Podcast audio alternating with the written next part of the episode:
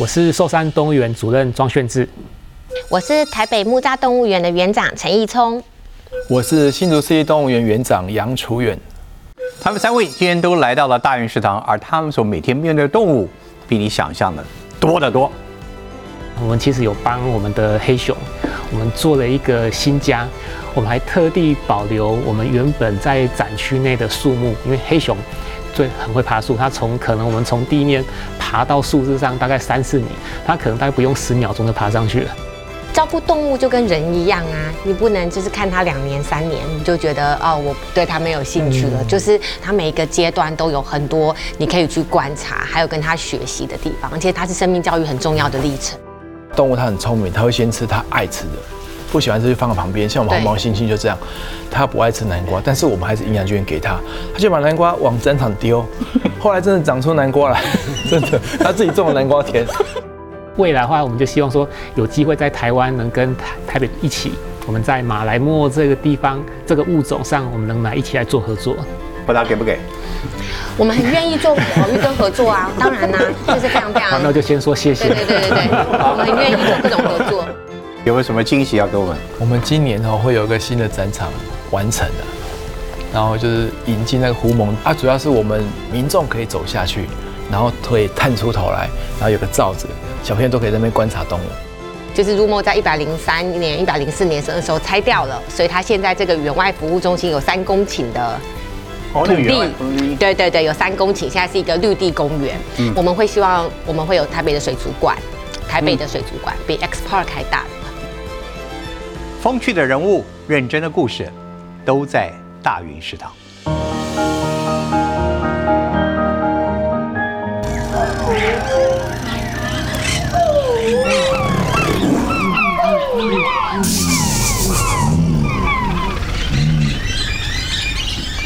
这是我们今天的背景声音，非常特别，因为我们请来了三位，他们的工作可能都是您非常羡慕，但是对他们自己来讲，可能也是充满了繁忙的工作。三所台湾唯一的，也是唯三的，我们的公立动物园的最高的我们的园长跟主任在这边，非常感谢各位。所以我们刚刚用动物的音乐来。这是你们每天都听到的音乐吗？不一定，像最近是发情的季节，我们好多那个白长臂猿哦，都是整天都是它的叫声，还有鸟的叫声。我们新竹长臂猿每天早上跟黄昏的时候都会唱歌，唱个半小时。真的哦，真的的，甚至有时候民众最之前有在听说，哎，晚上好像也有听到它的叫声。所以你那边你对动物的声音熟悉吗？这边最特别是下午有那个狮子的吼声。那其实之前又有游客说，哎，为什么动物园要用录音来骗游客？其实没有，那我就还要澄清说，没有，那个是真实是狮子在那个吼叫的声音。这一份的工作其实来讲，就是你刚刚讲的吼声或者长臂猿来讲，就是每个人大概一般的家居生活是。不可能去想象到的，嗯，所以啊，我想我今天很高兴，也非常难得，我们机会请到了三位，我们想听三位不仅是你们的甘苦，也想听听你们对自己的园区的规划的最自豪，以及未来的发展，还有你们期待我们的游客有什么？我第一个问题啊，有有点有点呃诡异，我想先请陈院长开始啊，您是最这三位当中最新就任的，但您掌管的家是最大的。嗯，我算了一下啊，就以新竹跟您比较的话，你的园区是它五十倍。嗯，我们我们是亚洲最大的，也是台湾最大的，也是亚洲最大的。OK，但我要先请你的问题是，今天在座的我们有新竹的，也有寿山的，你最羡慕他们两位动物园什么？嗯。还是因我根本不羡慕，我就比你大。不会不会不会，我觉得每每一个动物园、每个生态园区都有它的特色。我觉得寿山动物园很棒的一个地方就是，呃，因为它得天独厚的热带环境，非常适合就是养育热带区域的动物，比我们还适合，尤其是我们。总是在下雨，一年有八成到九成的时间都在下雨。我觉得这点是还蛮羡慕的。而且我们下雨其实会产生蛮多的，不管是呃漏水啊，就是钢筋生锈啊，或者是动物没有办法跑出来玩呐，对啊。嗯，新竹的话呢，我其实，在新闻跟杂志上有看到，新竹也是因为它比较比较迷你一点点，所以我知道政府这边针对新竹整个的园区做了整体的经费的部件购置跟整体的规划，它就可以非。非常符合现代生态教育跟动保教育的精神。那对我们来讲，我们很大，而且历史很悠久，大就代表当家人负负担更多，所以我们就不太可能像新竹这样一次把它整体规划起来。嗯，新竹是唯一台湾的城市动物园，是，其实这也是一个特点。但所以刚刚我们听到陈院长，你对他们其他两个动物园，你羡慕他们什么？台北动物园有大象、有长颈鹿、有企鹅，为什么新竹都没有呢？嗯，所以我很羡慕说他们物种真的很多。对对对，寿山呢？寿山我觉得最好是说，因为他们面积啊十一十二公顷，所以我觉得最是最羡慕就是说，在未来发展上，其实我们是最希望说，我们新竹未来如果有机会啊，如果有这样的面积，是发展上是非常的棒。方主任听起来他们两位啊，其实他们动物园园区的大小反而有带来有苦恼，也有。这个扩充的本钱，对，所以你看他们两位，你又他们羡慕他们什么？其实像以台北来讲，说实在，他们的面积的确是最大，而且但是我们最羡慕是他们能力非常的充足。对，因为其实像我们在不管在办理像是教育活动啊，或者是在动物训练，他们大家都是一个 team work 嘛。那我们这边很多时候必须要靠单打独斗，或者是只有两两一组互相来支援。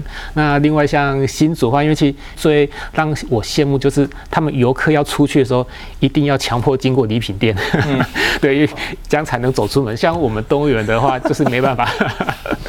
所以你们三位各你你，我想我们我们有机会去到动物园看很多的动物，但是对动物园的管理的人呢，其实机会很少认识。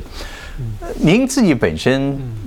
对动物的喜好什么时候开始？你自己的背景怎么样？嗯，因为其实我本身也是从那个动物科学，从大学开始就是一直接触这方面，所以其实大概跟动物为伍已经大概二三十年了，很久很久。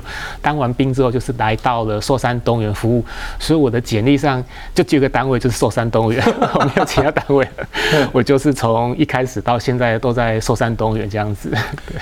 杨院长，你呢？你自己的来讲的话，嗯，你跟动物的起源又怎么的？你你在你在园区里面跟动物相处久了，这个跟跟管一个家庭的人的成员到底区别什么？其实我大学就读兽医的，所以我其实从小就喜欢动物，所以大学兽医读完，然后我后来在市政府，后来去动保所管流浪动物，管了四五年，然后再来动物园。啊，其实我在。公考公职一考上就在动物园上班，那时候当兽医，做了一两年，做一年多，然后被调回市政府，所以从小其实跟动物结缘很深。像我每天早上如果说没有会议的时候，最喜欢做的事一件事情，就是巡整个园区，看动物怎么样啊，从内设外外展场整个巡过一遍，看动物什么状况，有状况马上就用手机方便马上记录起来，然后呢，下午的时候。如果哦时间 OK，我再再巡一遍。那透过这样巡，其实对动物会更加了解。哎，有状况可以马上处理。跟啊，跟同仁的沟通也更密切。有时候早上会早进去看同仁在喂食。你们两个都有成家吧？都有我们大有成家的。有有。对小孩跟这些动物的爱，我看几乎是一样的。嗯，还是还是更多一点。应该是说，有时候小朋友会吃醋了。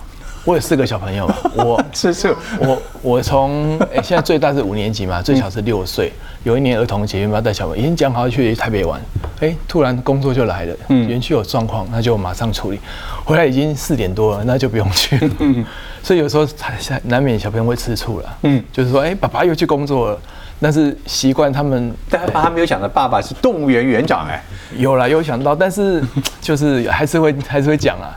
陈院长，你呢？你算是这三位当中，你现在你你自己管理的，无疑是无论就数量、历史都是最久的。您您跟动物的起源是怎么样？嗯，我其实到任才一个月，嗯，那就是我其实从来没有想过我会成为动物园的园长。跟我一样，小时候就写写过志愿，但是我没有，我从来没有这样想过。我当然很喜欢动物啊，很多养宠物的经验。那我们台北动物园很特别，我们是放在教育局。我我记得早期啊，新竹也是吧，后来调到产业局，对对对，然后高雄是在观光局，嗯，所以呃，动物园它放在哪一个局处，其实很明显的也是那个政府想传达的概念。我们一直都放在教育局，因为我们很重视，我们台北动物园这么大，投入这么多的资源，就是为了跟教育这件事情连接在一起。所以我是学教育的，然后呃，就是。为了要强化动保教育跟各级学校的连结，所以到任这边一个多月，我觉得非常非常有趣，每天都有很多很新鲜的事情，很值得学习的事情。而且我们动物园很大，我们有三百个同仁嘛，有公务员，有教育人员，有啊劳基法的人员，我们还有一百多个委外的人员，所以我整个园区就是一百七十公顷的土地，有四百多位同仁在上班。像他们两位可以说跟他们的园区相处很久。你的来的时间是比较短，嗯，但也更好，可以适当的回答。到目前为止，你觉得最新鲜的是什么？什么事情最最让你始料未及？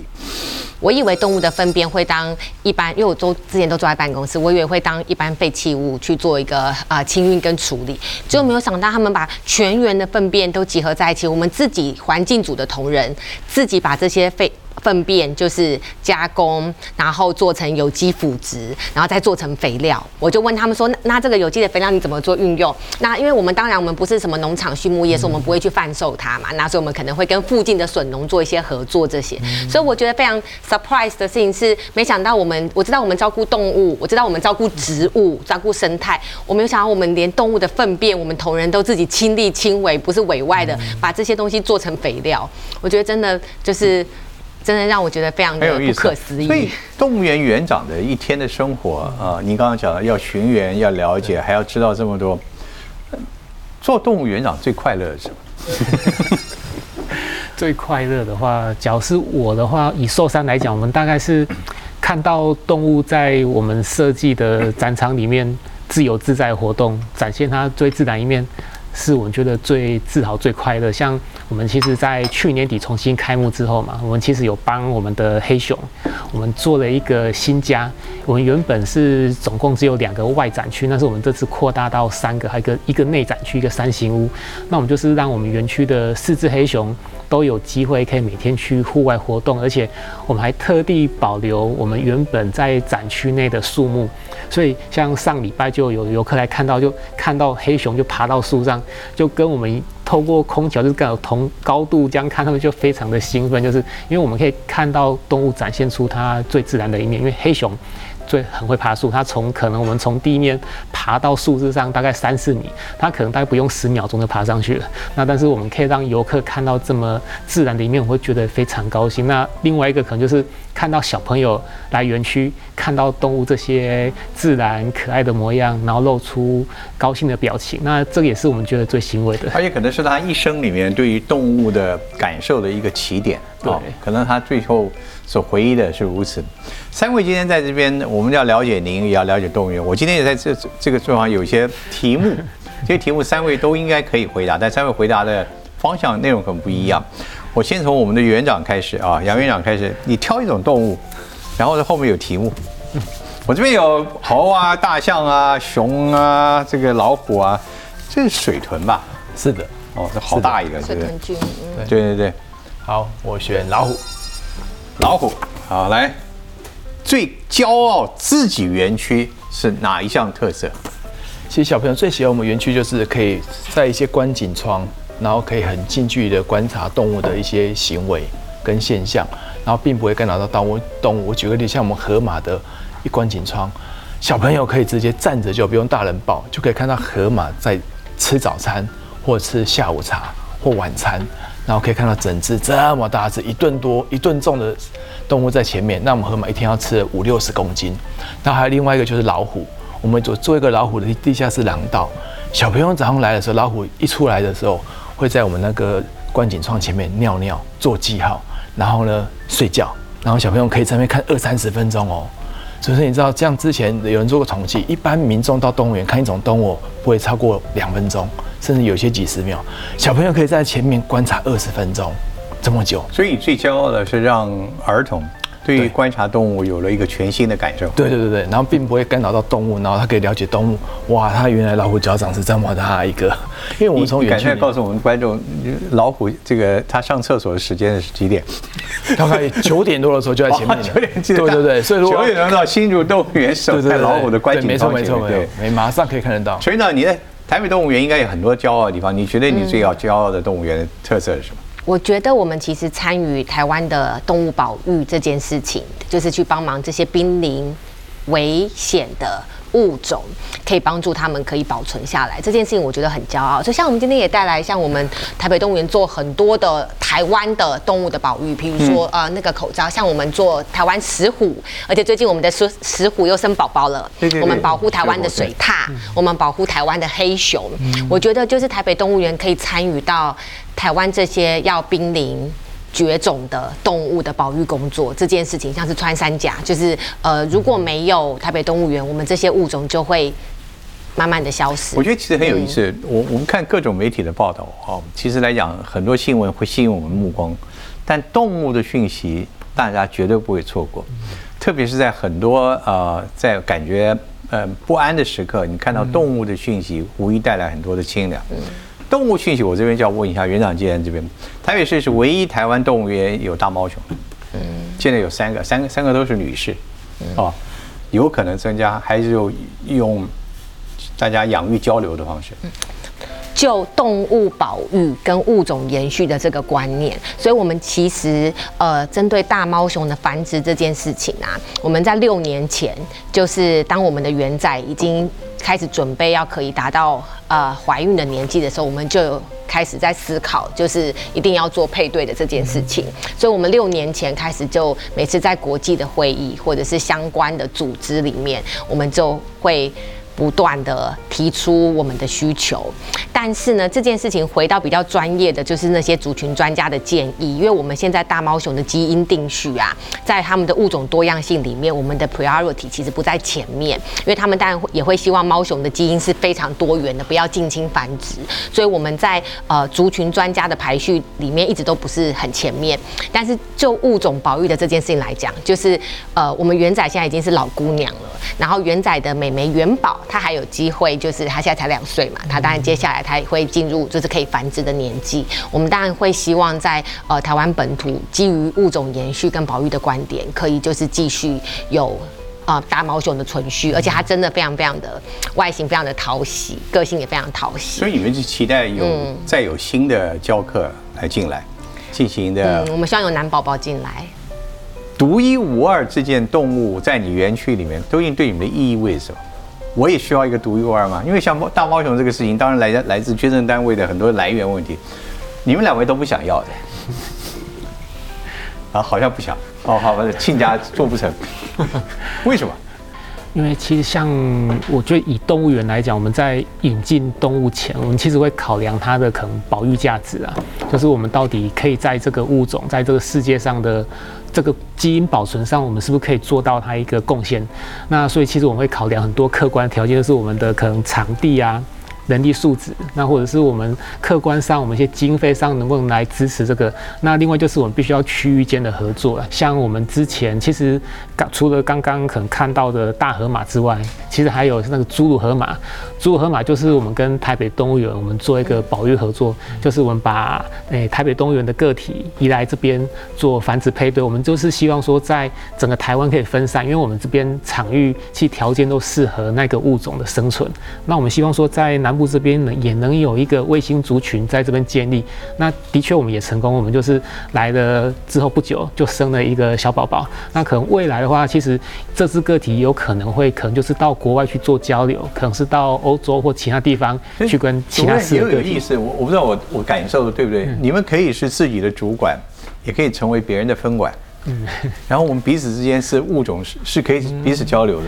对，其实我在这边好像在挑拨离间，你们其实并没有那种，不是在做彼此的竞争者，而且而且你们是做同样的重要工作。我们在同一个台湾水族馆协会，所以你们并不会说，哎，你的游客多少，我的游客多少，然后为什么你有那个我没这个？你你也没有，不会不会不会。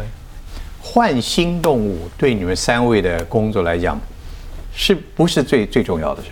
嗯，我们会有很多很多粉丝很多不同的建议，比如说，呃，最啊，我上任之后，大家都跟我说，澳洲的夸卡很可爱，应该很多人都知道夸卡，就是呃，号称会笑的会笑的那个呃，有点像会笑的无尾熊嘛，会笑的小袋鼠，对对。但是呃，一个物种的引进啊，就像我们园长这边讲的，他们考虑的其实还有呃，会很尊重族群专家对于物种多样性这件事情的考量，还有我们这边的天气、我们的条件、我们的蓝色，我们到底我们的人员有没有这个部分的专业，就是来照顾新的动物的输入。而且现在国际只要对于这种呃几乎都列为保育动物，它的输出是非常非常严格的。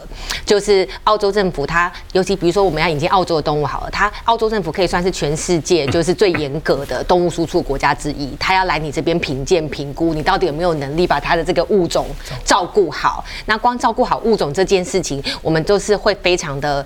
提心吊胆。那我们虽然说呃面积很大，一百七十七十公顷，但是其实我们各种动物也有一点点饱和了，所以我们才会跟我们台湾的各个呃管所啊、各个动物照顾的地方都有很多不同的介质啊、合作啊等等。有无数的小朋友应该跟他父母亲讲，那动物我看过了，为什么没有新动物？你们三位最简单一句话来帮我们回答一下吧，陈院长。嗯，照顾动物就跟人一样啊，你不能就是看它两年三年你就觉得哦，我对它没有兴趣了，就是。动物的一生其实就跟人的一生一样，它每一个阶段都有很多你可以去观察，还有跟它学习的地方。而且照顾动物的生命就跟照顾人的生命一样，它是生命教育很重要的历程。你有补充？就像我们老虎啊，有有人说，哎，你们老虎走两只走掉一只，为什么不再找一只？因为老虎是独居动物，再找一只，其实两只并存的机会不大啊。所以像这只老虎，就像我们家人，已经照顾十七年了，所以我们就把它当成家人一样，把它照顾好这样子。多去了解照顾的。对，我们要上一道菜来。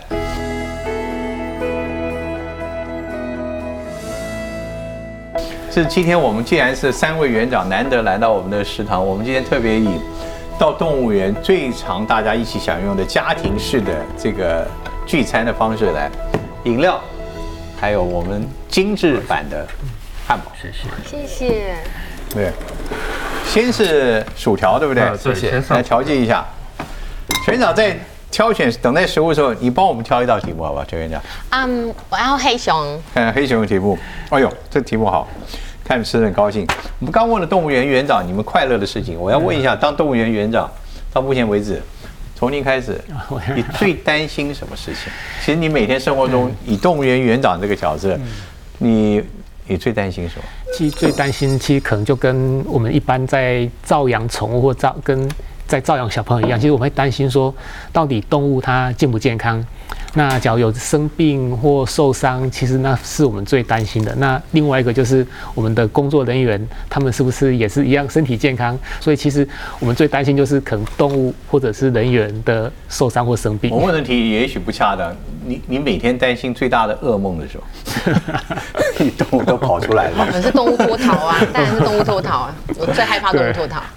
其实还民众，你是最害怕这件事情，最害怕就是动物脱逃啊！就我很怕听到脱逃。我不了解你们，嗯，都做了大概是不止一道再一道的这个这个防逃措施，它还跑得出来。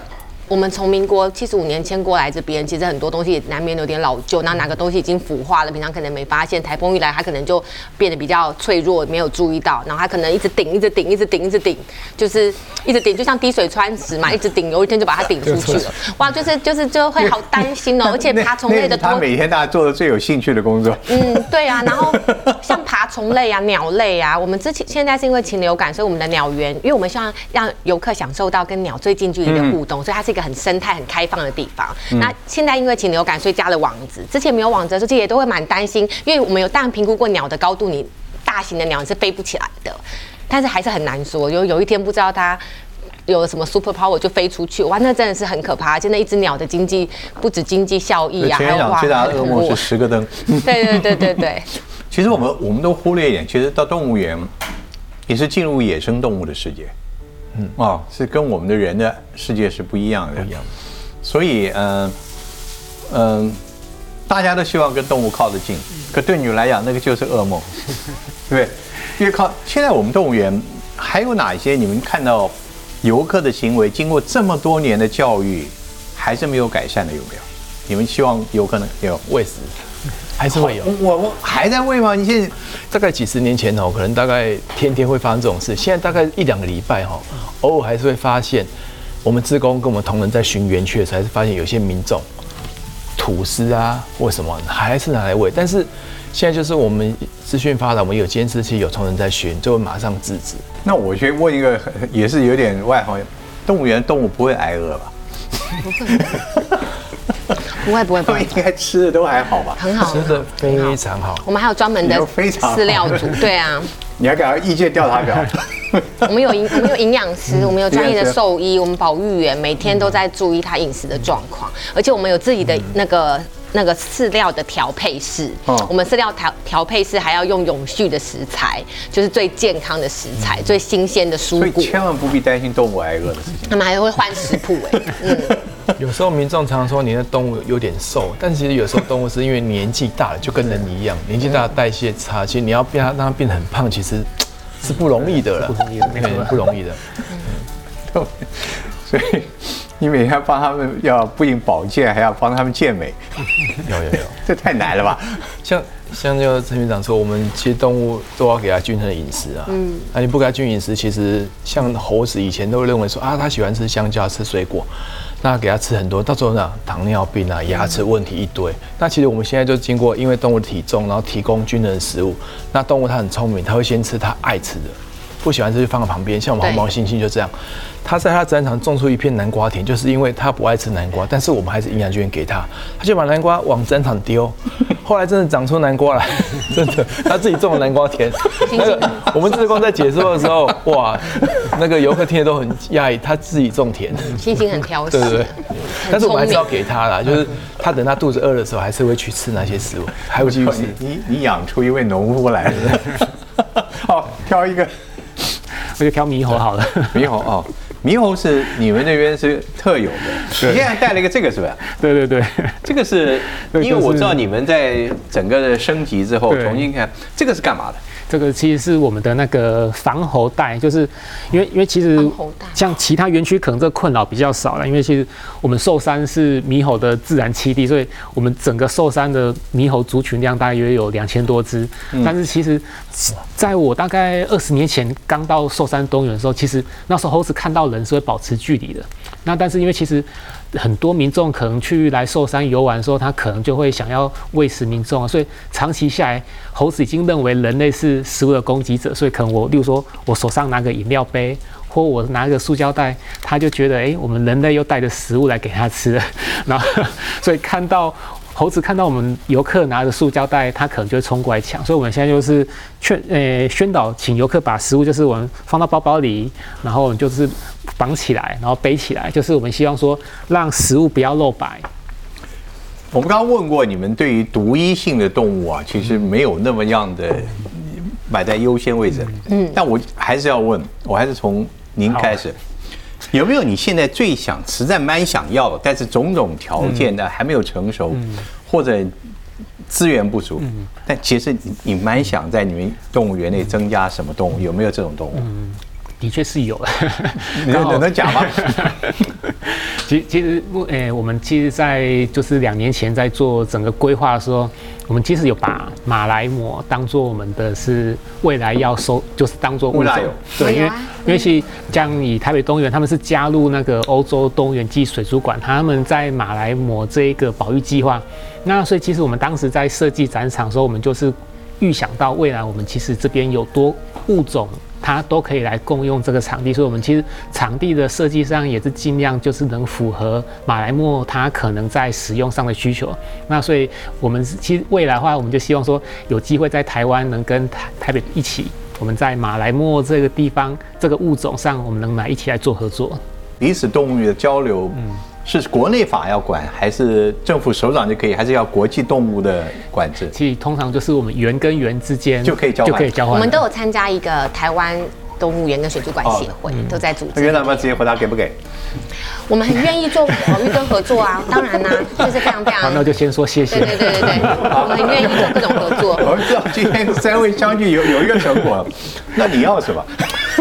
其实我们 我我自己啦，我自己想的啦，就。因为我们园区真的不大，那其实我们会会觉得，如果有机会，应该可以，或许有机会是企鹅。就因为企鹅它体型也比较小，那它适合空间，就是需要空间不用那么大。那我们真的比较有机会，或许未来有机会，如果说，哎，长官也支持，然后民民众也认为，哎，这个是可行的。我我希望未来有机会朝这个方向来努力，这样。我们各位缺不缺钱？没有，我很缺钱啊，我非常缺钱。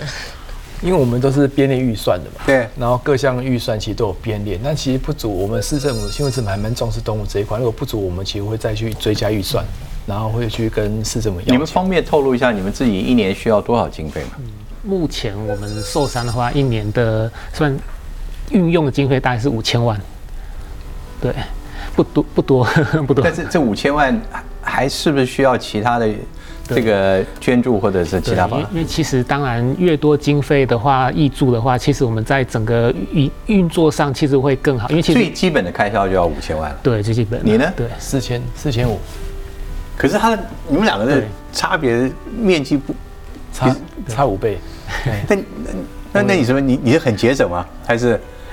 就是因为其实我们还有一些零星，还需要需要展场的一些调整，所以还是需要一些工程的经费。我们工程经费一年大概有一千万，嗯嗯，来做这些调整。哎，然后人事费它就一千多万，还有一些其他一些业务费啊、杂志啊、买动物吃的这些。所以台北动物园经费那更是惊人了吧？我一年就是预算就是六亿嘛，六亿就是 非常不够，我不得不说，六亿非常不够。就是所以，我们我已经有我这几年从穿山甲馆就是盖好之后，从一百零八年吧到现在，其实这几年都没有规划大型的工程经费了。我们不讨论门票，因为门票我觉得这是个很见仁见智，而且是要看名义上怎么表现。但有没有任何的方式来，你们愿意呼吁社会也好，民间也好，来来帮助你们动物园？嗯，不只是门票，以其他的裁员，你们有没有需要在这边呼吁的？有没有？其实我们三个员都一样，我们其实都长期有在推，除了。既有市府的预算支持之外，我们还是希望社会各界力量资源能进来，所以我们都有推一个动物认养计划。那我们就希望说，可能借由不管是个人或者是企业的经费能挹注，让我们有更多经费去可能帮动物的展区做改善啊，那或者是动物的食物能更多样化，那或者是我们可以在一些研究上多做。你们的官网就可以找到这方面对，就都有都有。对，就是我成立一个动物认养基金。然后民众或企业都可以赞助到这个基金，然后我们自用一样依依照政府的法令来去自用这些经费。那将来他们可以那个参观园区可以有更多的优待，有也可以，比如说早上还第一批看那个老虎的，哎，我们会有课程，就像我们每年你只要赞助五百元就动认养卡，那一年内全年免费来入园参观，然后我们还会提供。一到两堂课的课程，让他来上课是免费的。嗯，哎，嗯，其实我要感谢以我现在我的年龄去你们园都免费的，免费六十五了吗？都我当然六十五了。哦，看不出来。我我也可以列入你给我一个园展览馆，我也去展览一下。我不知道我我不知道展览什么就是。看不出来了，原来六十五。好嘞，我们要上要上今天的主菜了，是不是？是的。哇，对，我身上还剩下四个，你们一一人挑一个先。好。嗯。那我挑，好吧，就它了啊！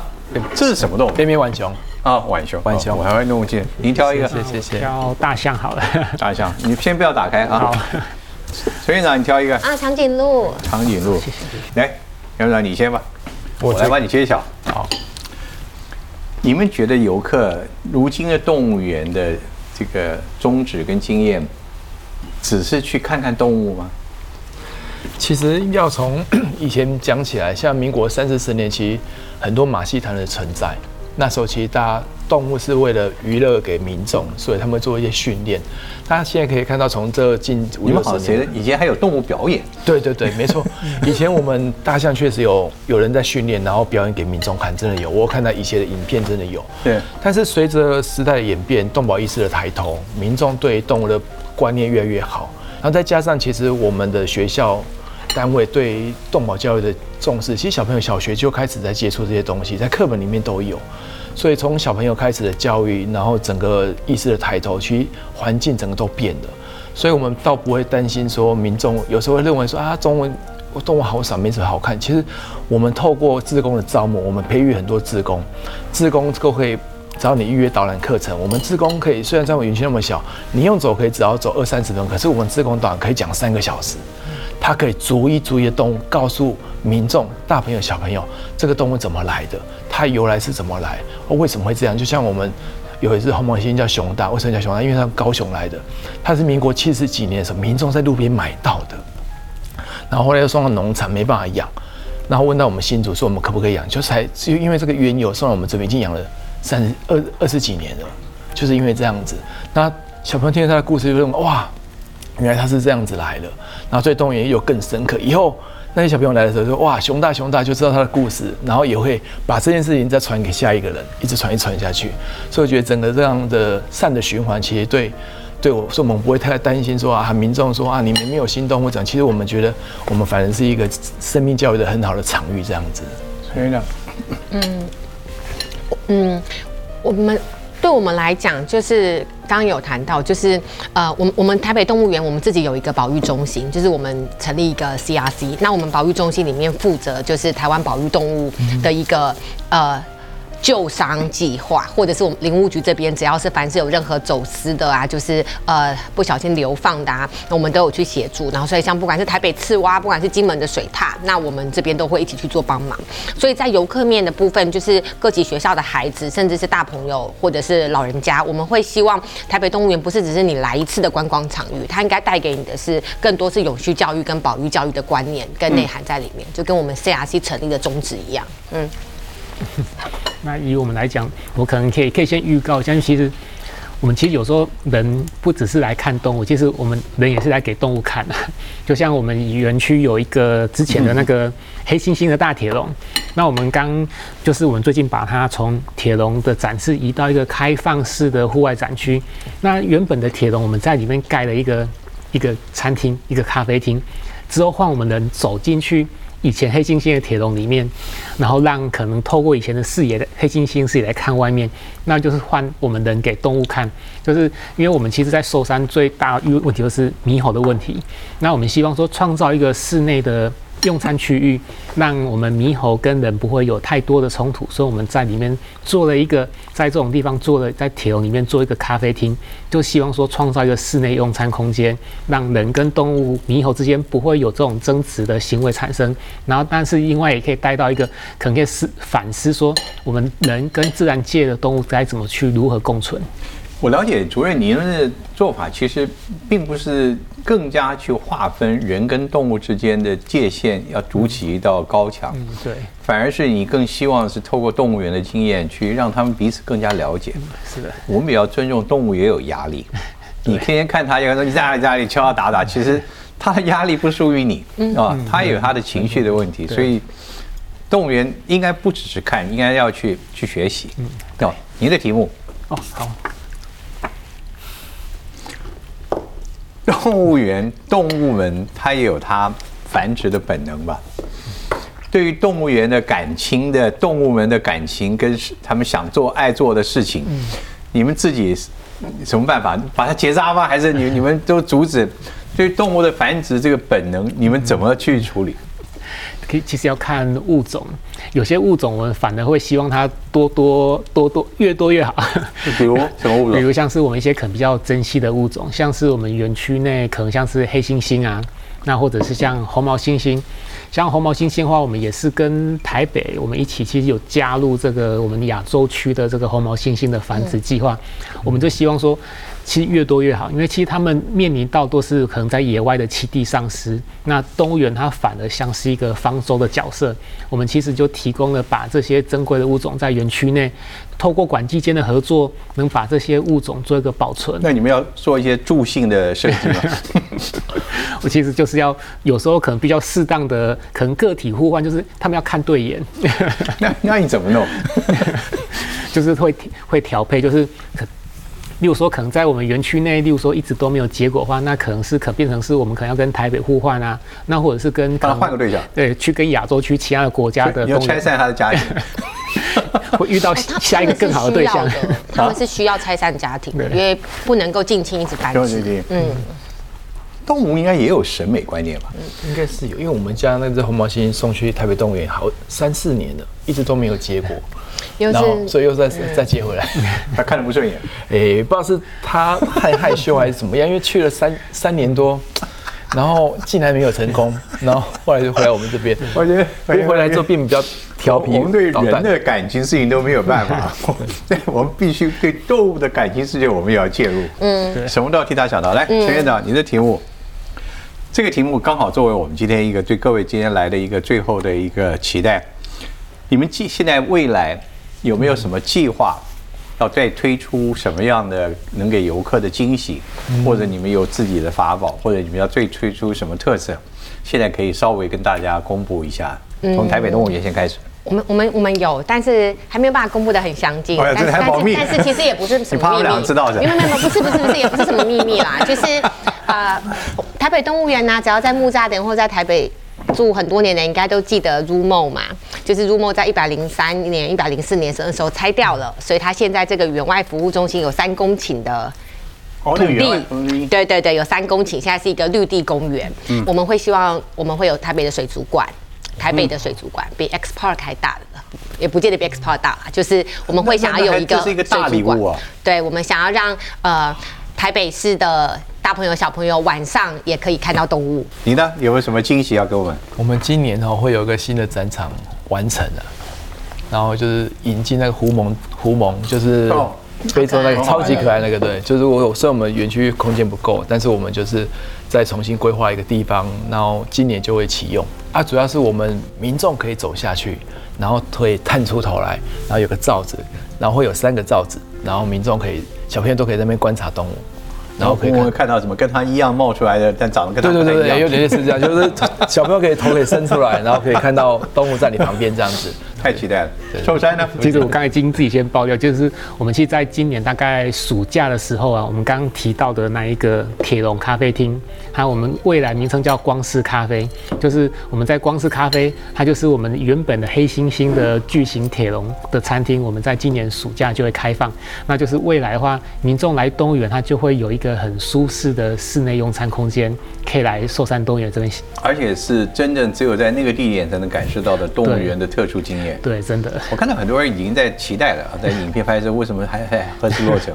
对，所以就是，呃，透过三位我慢慢了解，动物园本身它不仅只是一个照顾动物，可能是照顾更多的是那些人跟动物的了解，才是你们最重要的一份任务啊、所以最后从您开始，有没有什么话要告诉您的游客的？大小朋友来到我们新竹动物园都能很开心来观察动物，来找动物，来跟来跟动物玩，嗯嗯，好、然后希望他们来能够开心，然后也能够对动物更加了解，然后进而能够学会动物的知识，然后能够保护动物，这会让整个社会会变得不一样这样子。我们希望能够达到这个这样的任务我。已经听到你小孩嫉妒的声音，你又在讲东讲我们，主任。啊，我我还是来推销一下我们的空桥，对，因为其实我们这次这个空中步道对对新新东园运动，我们有推出一个，就是设立一个全新的这种空桥步道。我们这些空桥是可以直接穿过动物的家，但是我们又不希望去过度的干扰到动物，所以我们只有在特定的地方才会开落窗。那我们小朋友可以透过玻璃，然后或者是大人可以透过这个开窗口去看动物。走到动物家的时候，我们也不要去过度的去干扰动物，这样子。同样的，也是一种尊重跟一种立体的一个参与性。期待游客最多的台北市木栅动物园。啊、那我就是来倡议跟推销一下我们官网的认养计划，就是我们有动物保姆啊、动物宝贝啊、企业认养啊，就是希望大家爱护动物、爱护地球的，一起来加入我们的认养。然后也呃跟小朋友讲个好消息，我们今年会有一个新的计划，在今年的暑假，我们会让小朋友可以跟动物一起过夜。会有就是过夜的夏令营，然后大家就是可以注意我们的官网，还有报名的时间。我要跟穆加拉虎，呃，我们刚好有一只哎，对对对，对 我能跟它过夜吗不？行，那太危险了。我过夜完了，第二天我自己找不到我自己了，对。我穆加拉虎说吃的好饱。反正总而言之，非常谢谢我们今天有机会看到台湾啊、呃从事动物园工作最直接第一线的三位园长到我们节目来，啊、非常高兴，也期待大家最好的赶快再回到你家附近或任何一处你台湾喜欢的动物园，赶快去跟动物园再 say 声 hello。